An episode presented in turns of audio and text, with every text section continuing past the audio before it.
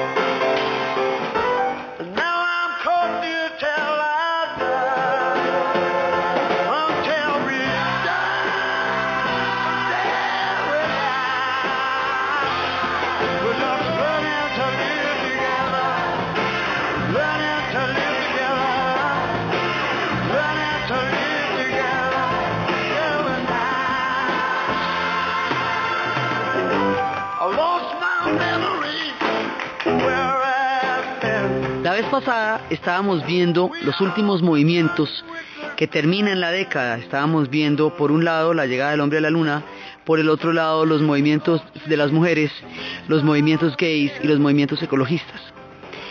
Esos movimientos transformaron su tiempo y la conciencia histórica y el rol de la mujer en la sociedad, abrieron otros espacios en la cultura y en la conciencia y tuvieron un margen de éxito altísimo y todavía lo tienen, la cultura cambió profundamente desde esos movimientos. Pero hay uno de los movimientos de la contracultura que va a transformar realmente el siglo XX y lo que sigue de aquí en adelante. Uno que va a hacer un salto tecnológico gigantesco uno que va a ser una historia asombrosa, increíble, maravillosa, loquísima y que va a, moldear el mundo como hoy lo conocemos, que está en la transformación más duradera y más eh, espectacular de la contracultura, la era de los computadores personales y más adelante el Internet, hijo de esta revolución tecnológica. Esto nos sitúa en un salto cualitativo de las revoluciones industriales, la primera de las cuales fue los telares en el siglo XVIII, la segunda la era de los transportes y el vapor en el siglo XIX la tercera va a ser la luz eléctrica, todo el tema de la electricidad. Bueno, estos computadores, el microchip, la informática y el Internet son la cuarta revolución tecnológica de la era moderna y lo que hoy determina el mundo global y planetario. Pues eso arranca en la contracultura y arranca en el mismísimo San Francisco ahí al lado, en un lugar que se llama Silicon Valley, se va a llamar así. La historia es de locura. La historia es que los computadores estaban en manos de la IBM y eran unos computadores gigantescos con unos tubos que se hacían, eh, eran, se, se, calentaban muchísimo, entonces no podían estar uno cerca al otro porque podían explotar. Luego requerían un espacio del tamaño de un edificio, esto era una cosa impresionante. La idea es sacar el poder de las computadoras de las manos de las grandes multinacionales y del poder central por allá, inalcanzable, tremendo, de ciencia ficción y traérselo a la gente a la casa. Y es decir, una aventura prometeica, robarle el fuego a los dioses y entregárselo a los hombres. Esa es la historia del computador personal. Eso es lo que van a hacer unos locos de toda esa época que se inventan un sueño maravilloso que democratizaría la sociedad porque haría posible para todos lo que antes era algo inaccesible. Pero la historia, a pesar de que tiene, digamos, su evolución en los setentas, y son estos pelados de la contracultura los que se la inventan, y son ellos los que van a hacer el acto prometeico, la historia comienza mucho antes. La historia comienza con un hombre genial, un personaje absolutamente increíble, con una historia trágica, un personaje inglés que se llama Alan Turing. Alan Turing durante la Segunda Guerra Mundial, él es británico. Son, esos son dos, Turing y von Neumann. En Estados Unidos von Neumann, en Inglaterra Turing, que se van a inventar los principios que hacen posible los computadores.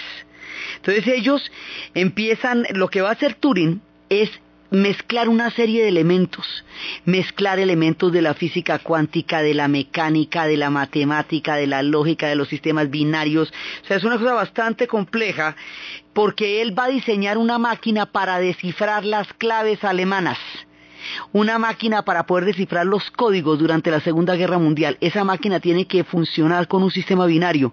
Un sistema binario es un sistema en el cual las cosas pueden ser sí o no, o sea, por impulsos eléctricos. Usted tiene que desarrollar un sistema lógico. Todo problema lógico se va a poder resolver con el sistema binario, que son impulsos eléctricos. Usted, si un problema no es lógico, pues no lo puede resolver el sistema binario. ¿Qué me voy a poner hoy? Si ese tipo de cosas, si, me quieren o no me quieren, bueno, no se puede. Pero si usted quiere un sistema de organizar información y descifrar claves, ellos lo van a diseñar. Y él va a aplicar los principios de la física cuántica y va a aplicar la mecánica para poder diseñar la máquina físicamente, para poder desarrollar las claves. Y efectivamente, la máquina de Turing es el origen del computador. Y ese es lo que él hace para poder descifrar las claves alemanas. Y eso va a ser muy importante porque efectivamente él va a lograr descifrar una gran cantidad de información, va a ser nombrado héroe, van a condecorarlo, va a ser, digamos, uno de los puntos centrales de todo el sistema de inteligencia de la época, pero más adelante, durante la Guerra Fría, cuando se establezca la alianza entre los Estados Unidos y la Gran Bretaña, en Gran Bretaña, en Estados Unidos está Van Neumann, cuando se establezca la alianza y empiecen a trabajar conjuntos en las redes de espionaje, en las épocas del MI6 y en las épocas de la, de la CIA, en ese momento hay un manual que dice que personas homosexuales no pueden trabajar en las redes de espionaje porque pueden ser chantajeables. Turing era homosexual, pero él era homosexual abiertamente en una época en que no se usaba. Nació en 1912. Entonces, en los 40 esto no se usaba de ninguna manera.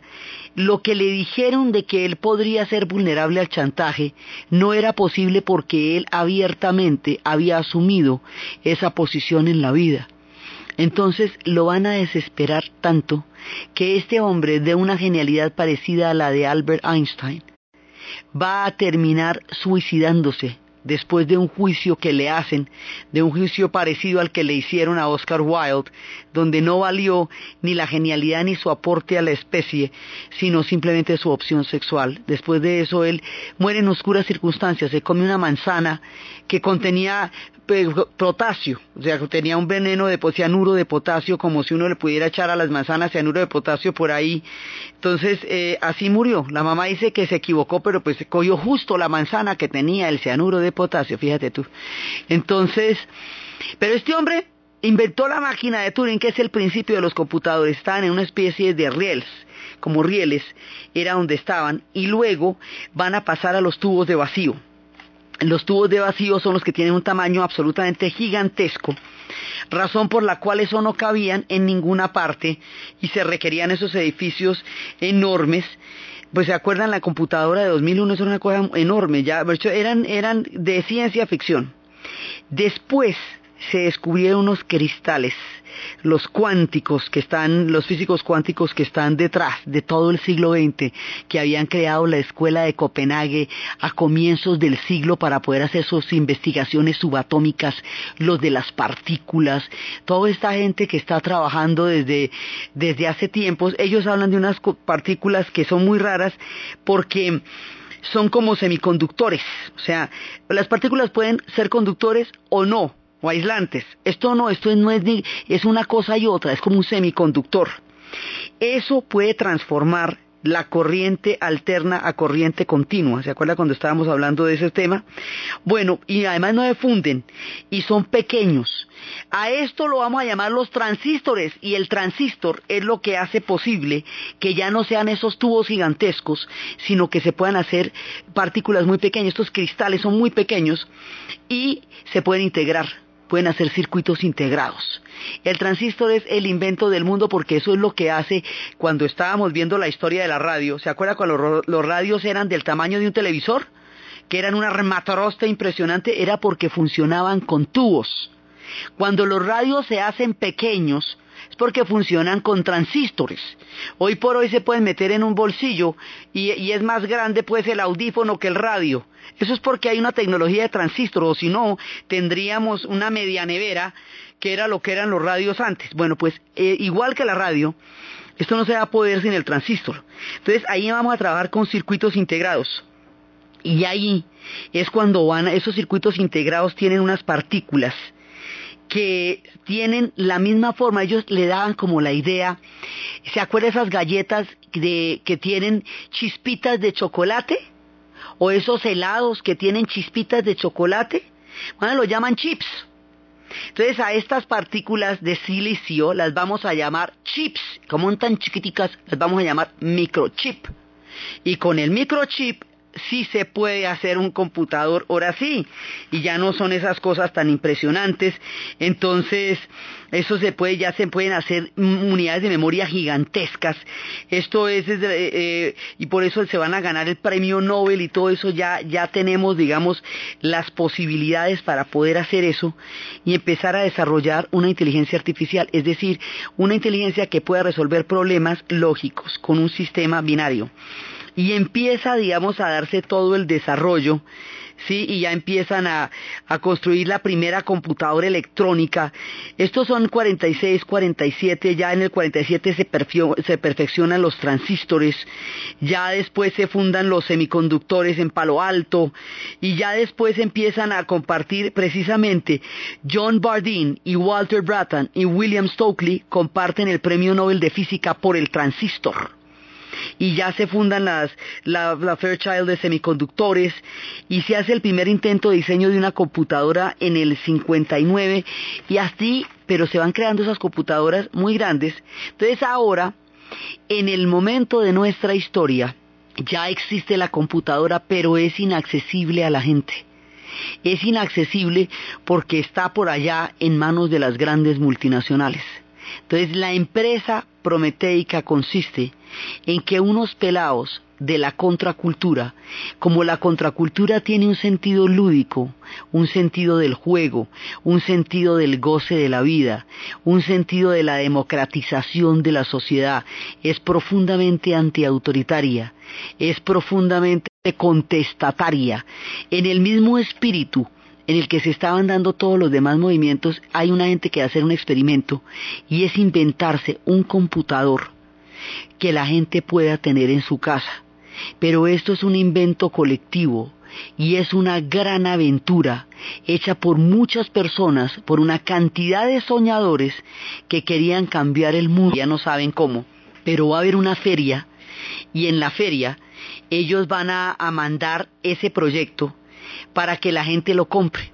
Pero son pispirispis, esto todavía no existe. Entonces están haciendo su cajita y necesitan ponerle un nombre a la caja. Entonces le preguntan a, la hijita de uno de ellos que qué le ponen, pues a la, a la niña que qué le ponen a la caja, que qué nombre. Y entonces en ese momento están dando viaje a las estrellas. Y cuando están dando la serie de viaje a las estrellas, en ese capítulo, el capitán Kirk y el doctor Spock y la teniente Uhura y McCoy van rumbo a un planeta que se llama Altair. Así que le van a poner a esta caja Altair, es el primer computador, por el destino planetario de la serie de viaje a las estrellas. Entonces lo empiezan a hacer y le toman una foto y se les pierde la foto, entonces lo que hacen es una caja como con unas luces y como con celofanes que se veía de lo más futurista.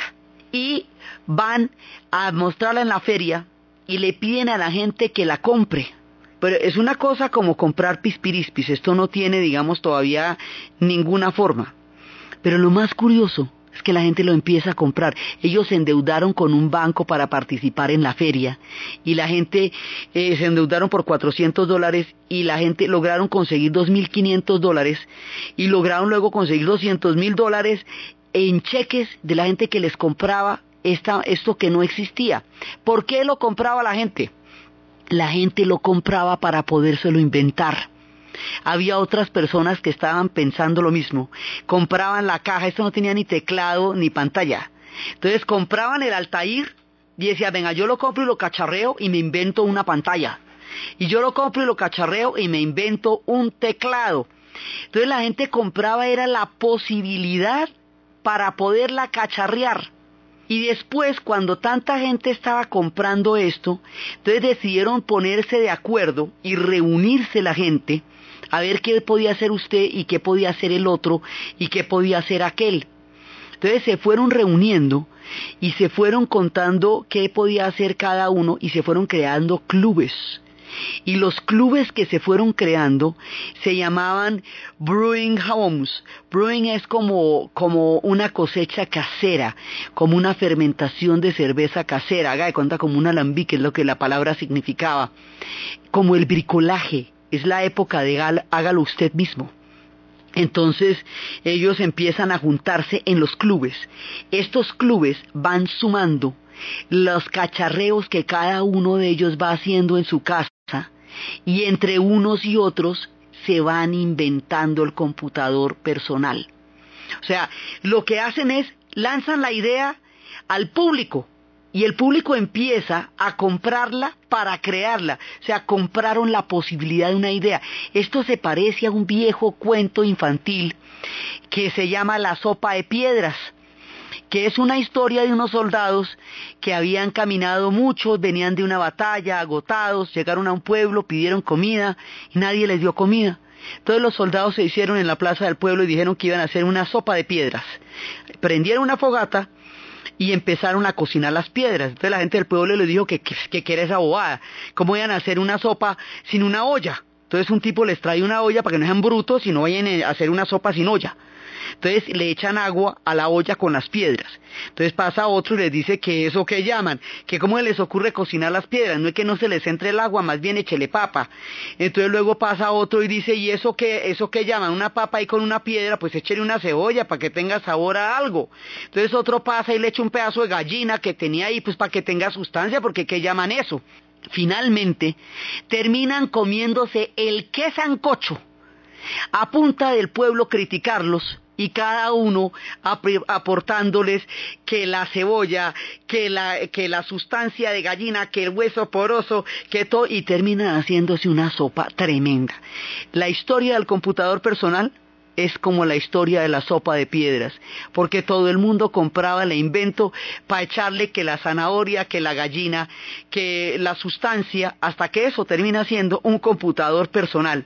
Es una creación colectiva, es un acto lúdico, es una manera de experimentar la creación de un invento que sea posible en la vida cotidiana. ¿Se acuerda que estamos hablando de las revoluciones de la vida cotidiana?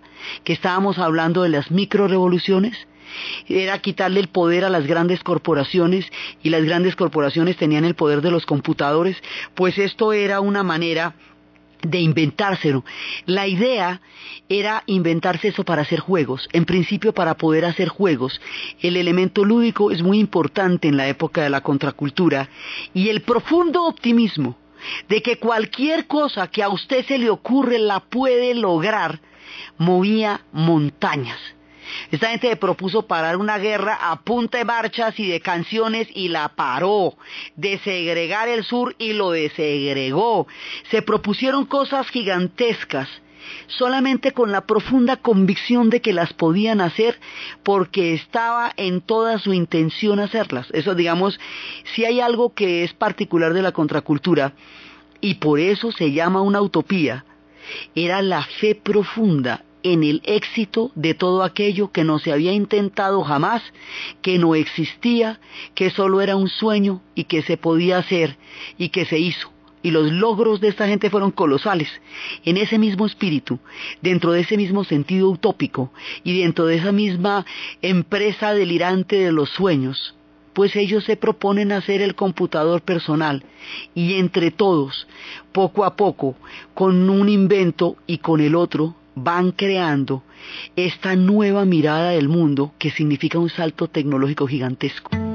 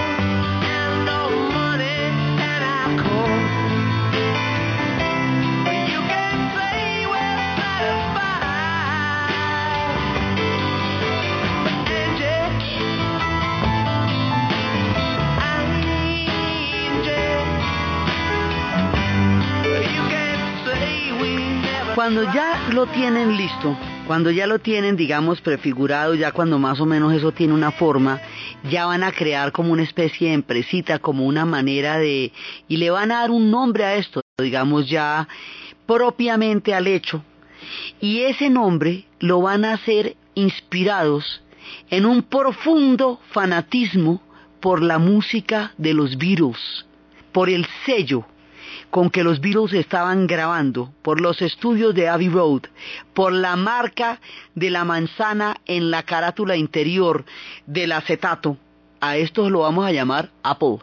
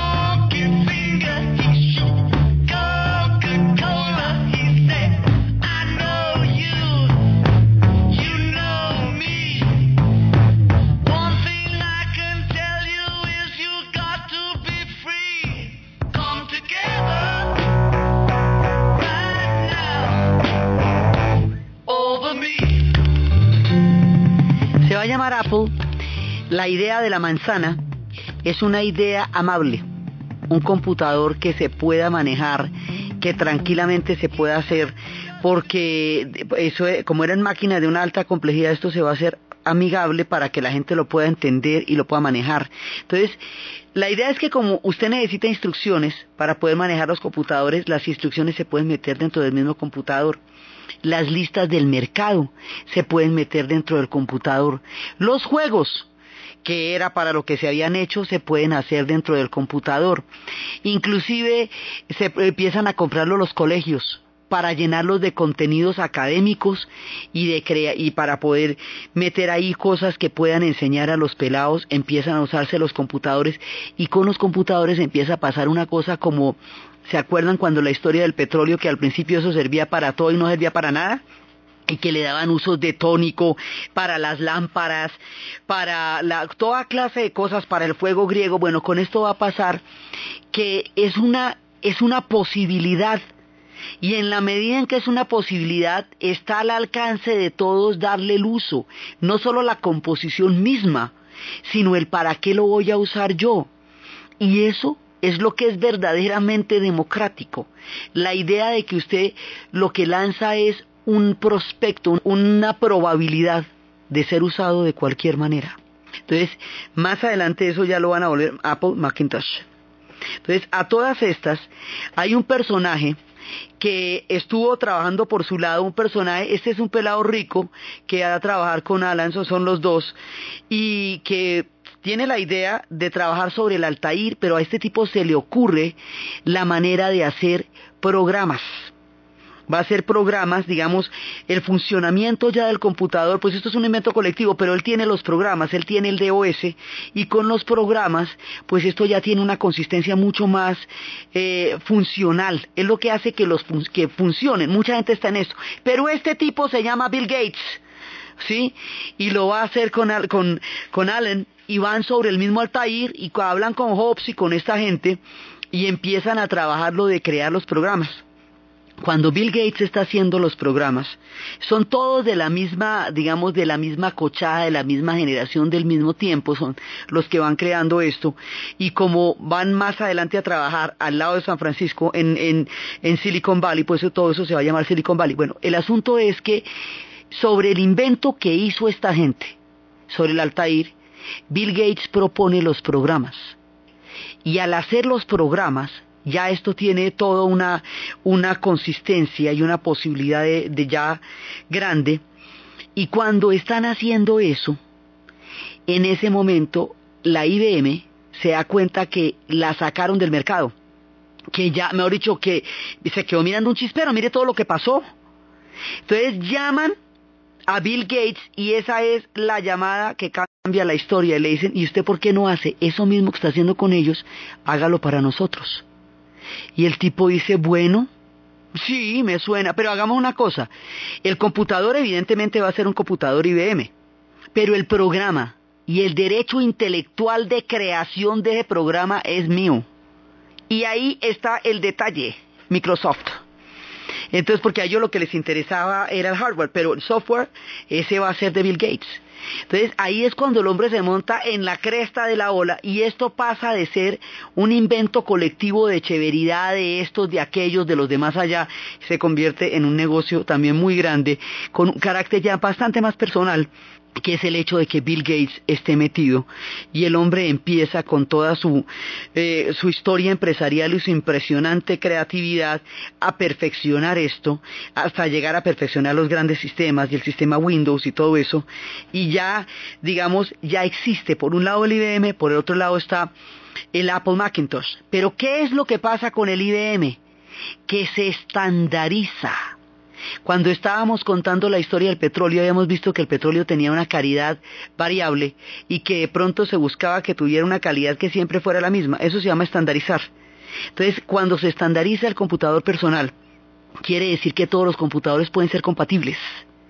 Al ser compatibles los computadores porque ya tienen un sistema estándar, no, no sabemos si es el mejor o no, pero es el estándar que es lo que aísla a la gente de Apple al principio. Hoy día ya esas cosas no existen, pero cuando esto comienza así, esa estandarización es la que hace posible las redes, porque todos los computadores se pueden conectar los unos con los otros. Entonces ya no solamente salieron de las empresas, ya no solamente están en las casas, ya no solamente llegaron a los hogares, sino que ahora se pueden conectar y al conectarse se están creando las redes y luego un gigantesco secreto va a filtrarse por esta vía y va a globalizar el mundo.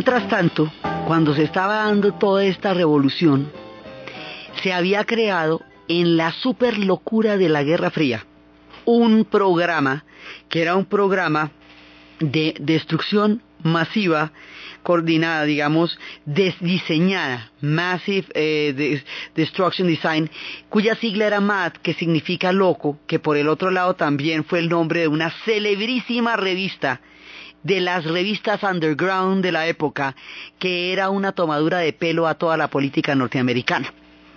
La idea era con este sistema de destrucción masiva, que si llegaba a haber una bomba termonuclear recontratómica super supersónica y se llegaran a destruir todos los sistemas centrales de comunicación, hubiera redes alternas capaces de conectarse las unas con las otras y seguir manejando los programas de misiles de la Guerra Fría.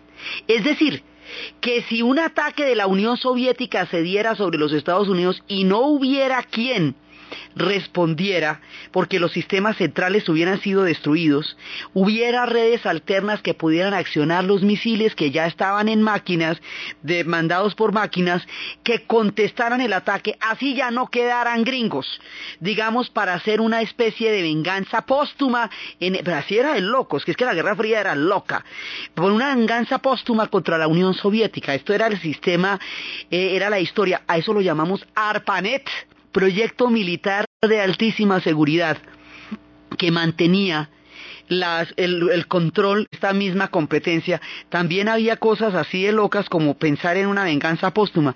Pues bueno, esto está haciéndose en los computadores de las grandes universidades, esos computadores gigantescos que estaban en las universidades, estaban por allá metidos bajo una seguridad impresionante. Esos computadores son una red se van a salir por su propia estructura del poder y del control de la universidad y van a poder conectarse con el...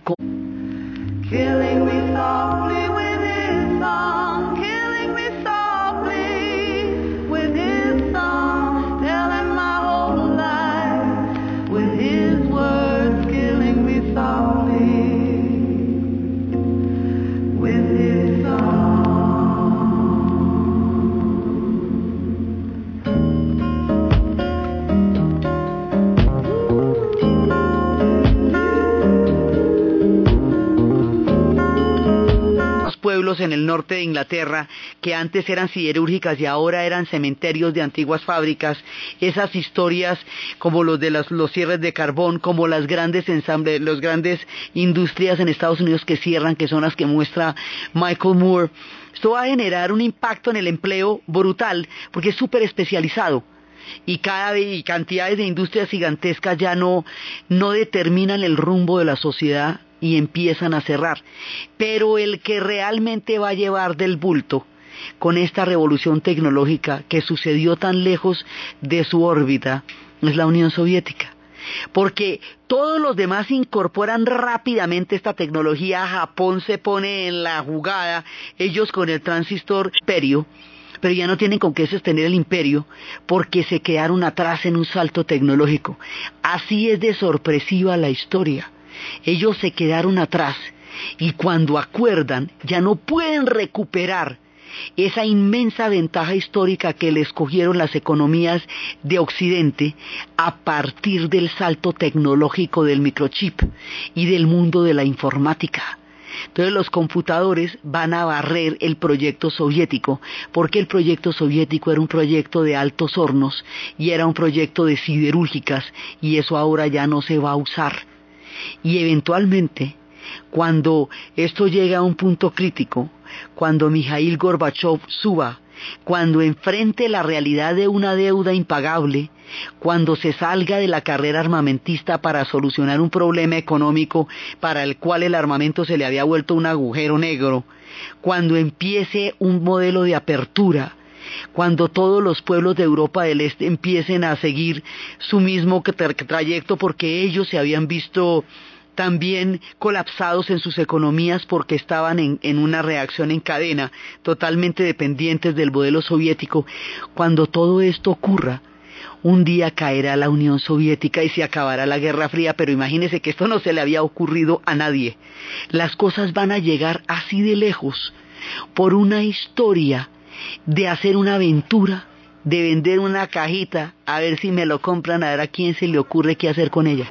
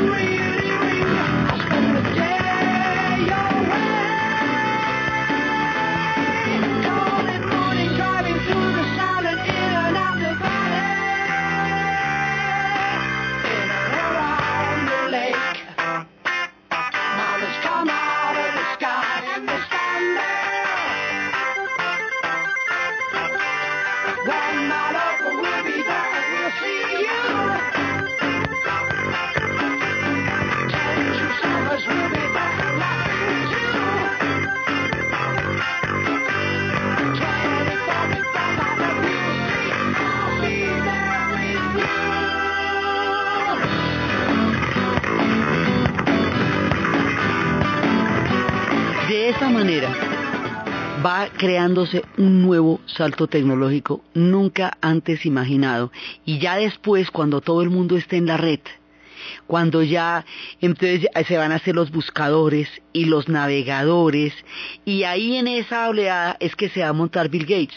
Los de Apple van a ser tiendas, ya no solamente clubes, sino tiendas y van a seguir evolucionando y esto, digamos, esto no tiene dónde terminar porque esto pues esto va a llegar hasta los iPods, hasta los iTunes, esto va a llegar hasta, digamos, va a llegar, no, está en eso porque es una cosa que está en pleno desarrollo, después van a poder bajar la música de ahí y ahí es cuando se va a armar ese lío entre Apple que era la, digamos, el sello de los Beatles donde se hicieron los discos como Abbey Road, como Let It Be, por el sello Apple, y, y Apple lo que va a ser la marca de Apple Macintosh, que en la película de Forrest Gump hay un chiste en el cual la película de Forrest Gump es una alegoría a toda la década de los 60 en una cantidad de chistes maravillosos y uno de esos es que le, le preguntan que qué fue uno de los, de los antiguos soldados que combatió con él en Vietnam, dijo que ahora estaba metido en el negocio de las frutas y que tenía una manzanita y le mostró la, el logo de la manzana, eh, se llama como Apple. Entonces después ahora va a haber un lío con eso entre los derechos de los virus del sello Apple y la marca de la manzana que antes no se ha apretado porque los Beatles no permitían que su música se pudiera bajar por la red. En la medida que eso se baja por la red se presenta ese lío, pero como el sello, ya no existe, entonces Apple quedó ahora de los que se inspiraron en los Beatles, que es un digamos como una, una, un giro extraño de la historia.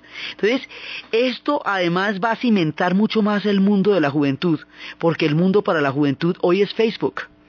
El mundo para la juventud hoy son los buscadores, hoy son los chats, o sea, creó otro tipo de relaciones, hasta en el amor, porque la gente empezó a buscar en internet pareja, los tímidos, los solitarios, los ocupados, los que camellan 48 horas en el día y no tienen cómo conocer a nadie, se puede meter a las 2 de la mañana en la red y encontrarse con otro igual de encamellado al otro lado del mundo y chatear y echarse un tintico si se puede. Esto, digamos, el nivel de transformaciones que esto está generando no lo podemos evaluar porque lo estamos viviendo. Todos los demás inventos que se hicieron paralelamente quedaron incorporados ahí. Se habían inventado las calculadoras en este proceso, pues no las calculadoras quedaron otra vez incorporadas al computador. Todo fue incorporándose al computador. Primero al computador personal y luego ya la red como tal empezó a conectar toda la información y las bibliotecas empezaron a pasar a las redes, no quiere decir eso que los libros se acaben, quiere decir eso que la información circula de muchas maneras. Es, digamos, otra, otra de las formas. La idea original del Altair y la idea que ellos tuvieron de bajar el poderío de los computadores al espacio doméstico era una cosa parecida y finalmente terminó siéndolo a la idea que tenía Diderot, el enciclopedista, cuando decía que los derechos solamente se podían ejercer cuando se les conocía y la manera de conocerlos era tener acceso al conocimiento y la manera de tener acceso al conocimiento era divulgarlo, popularizarlo y hacerlo posible para el alcance de todo el mundo. Y con esa idea en la ilustración se hizo la enciclopedia, una cosa del tamaño de la enciclopedia en términos del conocimiento, del tamaño de la imprenta en términos de la publicación de libros y de la difusión de las ideas, del tamaño de las grandes revoluciones modernas es el computador personal y el Internet. Y es el aspecto quizás más sobresaliente de todo, digamos, más eh, impactante de mayor impacto social e histórico de cuanto se eh, descubrieron y se intentaron en la contracultura y salió de ese garaje del capítulo de Viaje a las Estrellas de una venta de pispirispis de unos contestatarios que como un juego lúdico quisieron quitarle el fuego a los dioses y dárselo a los hombres. Y con el computador personal hemos desarrollado una de las historias más impresionantes de revoluciones tecnológicas del proyecto histórico que ellos han desarrollado como sociedad y que no le pertenecía originalmente a nadie. Era simplemente un llamado al viento que se convirtió en una gigantesca transformación. Otra de las cosas que va a cambiar profundamente durante este periodo es el cine la manera como empiezan a aparecer los antihéroes, como la revolución sexual se va a ver reflejada en el cine, como los temas empiezan a cambiar radicalmente a contar las historias de los perdedores y las historias del Watergate y todas las demás situaciones que van pasando a medida que van avanzando las décadas es lo que vamos a ver en el siguiente programa. Entonces, desde los espacios de los garajes, de Silicon Valley, de los cristales, de la tragedia y la genialidad de Alan Turing, de la oportunidad de Bill Gates, de las historias de Apple, de los juegos y de los clubes, del intercambio y del contacto, de la libertad de la circulación de las ideas, de la ampliación del conocimiento y la mente a través de una mezcla entre los cristales, la física cuántica, la mecánica, el sistema binario y un poco de libertad, en la narración Diana Uribe, en la producción Jessy Rodríguez. Y para ustedes feliz fin de semana.